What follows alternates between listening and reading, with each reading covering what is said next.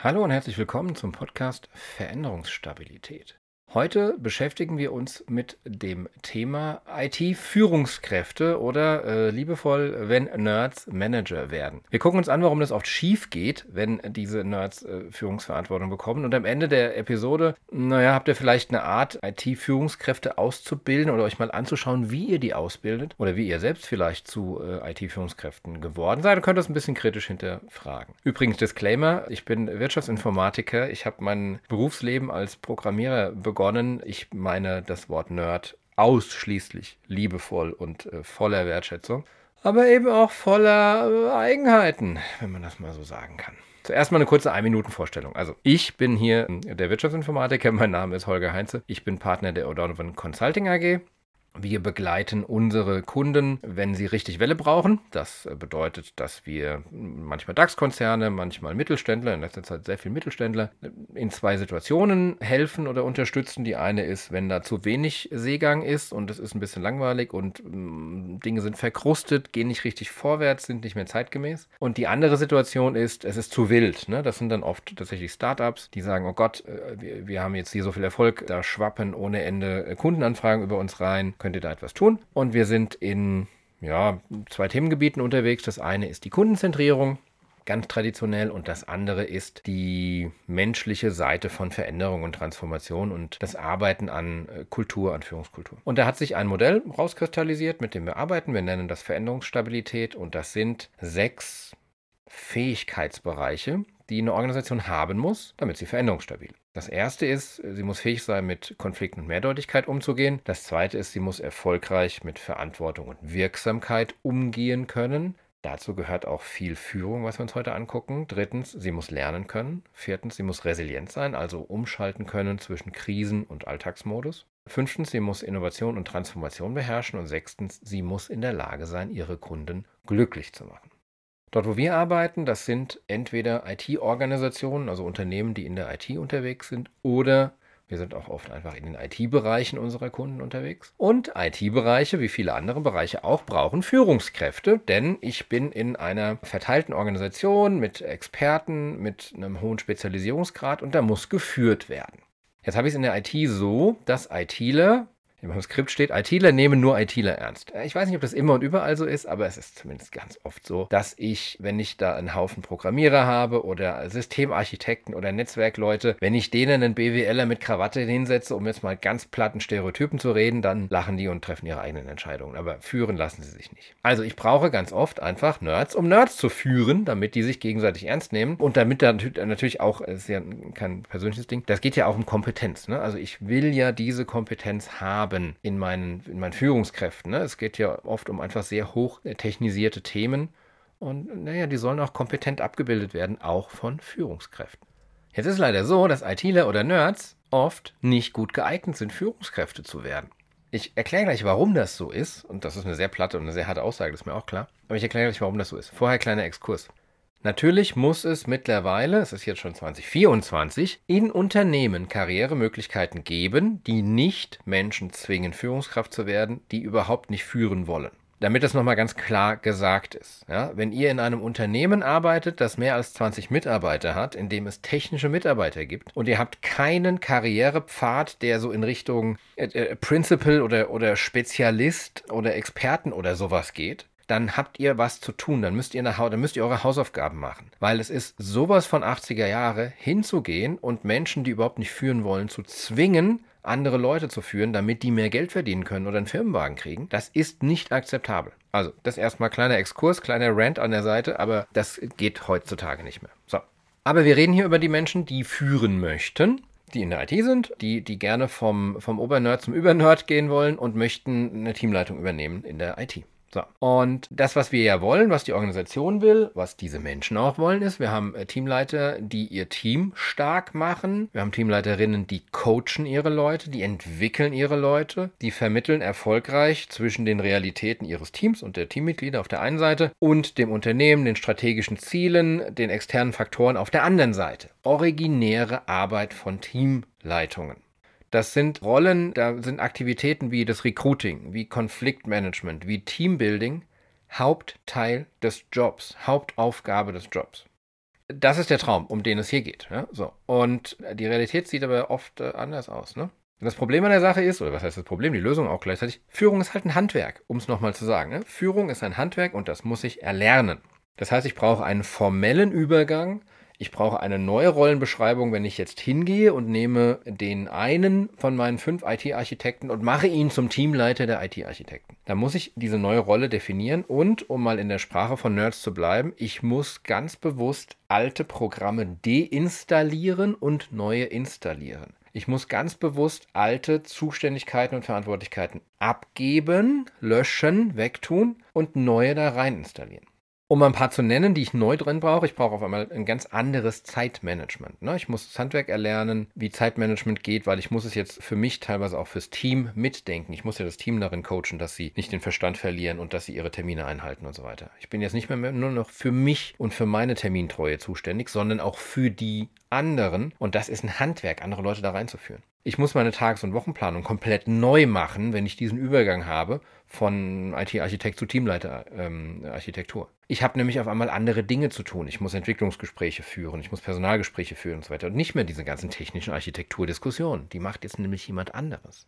Ich muss Soft Skills erlernen, ich muss Konfliktmanagement lernen, ich muss Teambuilding lernen, ich muss mich über Kommunikationstheorie aufschlauen. Das ist alles das Handwerk der Führung, Teilweise sehen wir das in Führungskräfteausbildungen. Teilweise muss man aber auch eher sagen, sind die ziemlich oberflächlich, diese Führungskräfteausbildungen, und sind eher vom frommen Wunsch getrieben. Ich nehme diesen Menschen jetzt, zeige dem eine Folie, auf dem ist das Dramadreieck oder auf dem ist hier, äh, wie heißt der Kollege? Friedemann Fritz von Thun, ähm, äh, äh, die Ohren des, des, der Kommunikation und so weiter. Und dann hat er das drauf und dann läuft das. Ne? Also das ist ja alles sehr theoretisch und viele Frontalkrimskrams, von dem wir heute wissen, dass es lerntechnisch überhaupt nicht mehr funktioniert.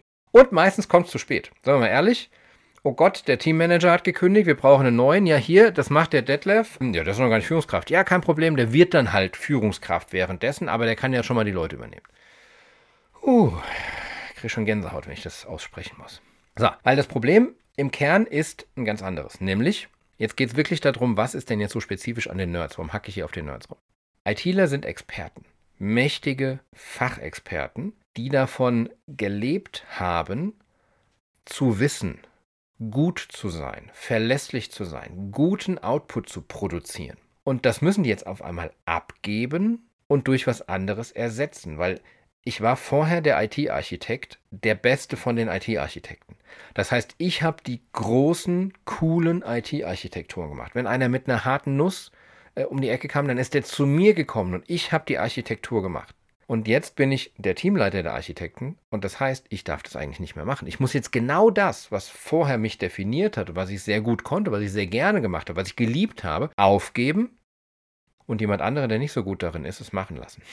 Und daran zerschellen dann IT-Führungskräfte ganz oft, weil das ist nicht einfach so gemacht. Einfach mal so durch Schalter umlegen. Ja? Ich muss mich da reinarbeiten. Ich muss eine Anfangsverschlechterung akzeptieren weil ich muss ja jetzt anderen da, dabei zugucken, wie sie einen Job machen, vielleicht nicht so gut, wie ich ihn vorher gemacht habe, und muss sie da irgendwie hincoachen. Ne? Im Übrigen, äh, äh vorher war mein Skill, es selbst zu tun. Und jetzt ist mein Skill, ich muss andere coachen, ich muss das lernen, ich muss die anleiten, ich muss das aushalten, dass die Zeit brauchen, das zu lernen. Ich muss lernen, Feedback zu geben, und zwar konstruktives Feedback, aber ernsthaftes Feedback, Entwicklungsfeedback. All das kommt ja nicht aus, das fällt ja nicht vom Himmel, äh, nur weil ich irgendwie morgens aufstehe und bin jetzt Führungskraft und lese schnell das Buch plötzlich Führungskraft, sondern das muss ich mir ja drauf schaffen.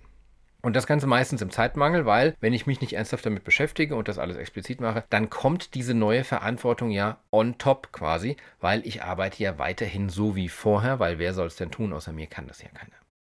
Wie kann ich damit jetzt umgehen? Erstens Coaching.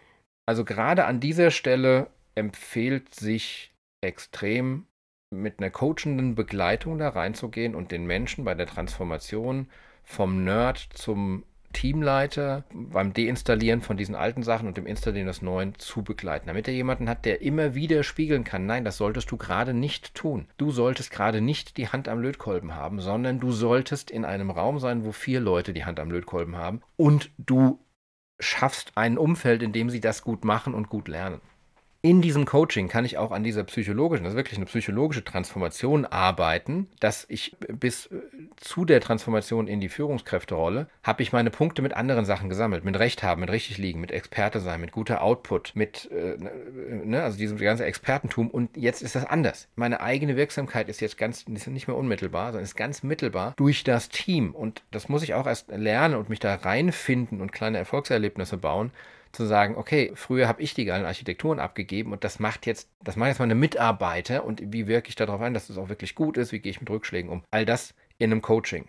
Ich kann auch Peer-Coaching machen, also wenn man hingeht und sagt, wir, wir haben jetzt hier die vier ITler, die gerade zu Führungskräften geworden sind, die stecken wir jetzt in so ein Peer-Coaching rein und die halten sich gegenseitig da aufrecht und ähm, kriegen äh, Arbeitsunterlagen, kriegen äh, Agenden. Agenden ist nicht kein hessischer Geheimagent, sondern ist äh, Plural von Agenda. Damit kann ich die unterstützen und sagen, okay, trefft euch einmal im Monat zu viert und besprecht mal, wie es läuft. Macht mal eine kleine Retro drauf. Und das letzte Stückchen Best Practice, was ich empfehle, ist regelmäßige Feedback-Schleifen nach oben und nach unten in der Hierarchiekette. Ne, also die neue IT-Führungskraft geht alle vier Wochen hin und führt ein Gespräch mit jemandem aus dem Team und führt ein Gespräch mit dem eigenen Vorgesetzten, guckt, was sind meine Aufgaben als Führungskraft. Und das muss halt ein Zettel sein, auf dem wirklich draufsteht. Ich erwarte von dir als Führungskraft, dass du dein Team enablest und empowerst, um es mal auf mittelhessisch auszudrücken, gute Architekturen zu produzieren. Und ich erwarte von dir, dass du selber keine einzige geschrieben hast.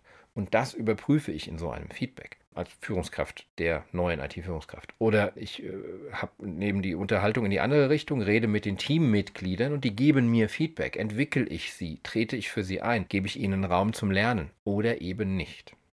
Und wenn das klappt, dann habe ich danach gut funktionierende Führungskräfte und Teamleiter und die sind halt auch die erste Voraussetzung für gute, funktionale Teams für eine gute Team Teamdynamik, für stabile Ergebnisse, die auf vielen Schultern sind. Deswegen leiste ich mir ja ein Team von Architekten statt einem Architekten, weil ich will es auf viele Schultern verteilen. Ich will da auch ein bisschen intellektuelle Diversität drin haben, dass da nicht nur aus einer Richtung über Sachen nachgedacht wird. Das passiert dann alles.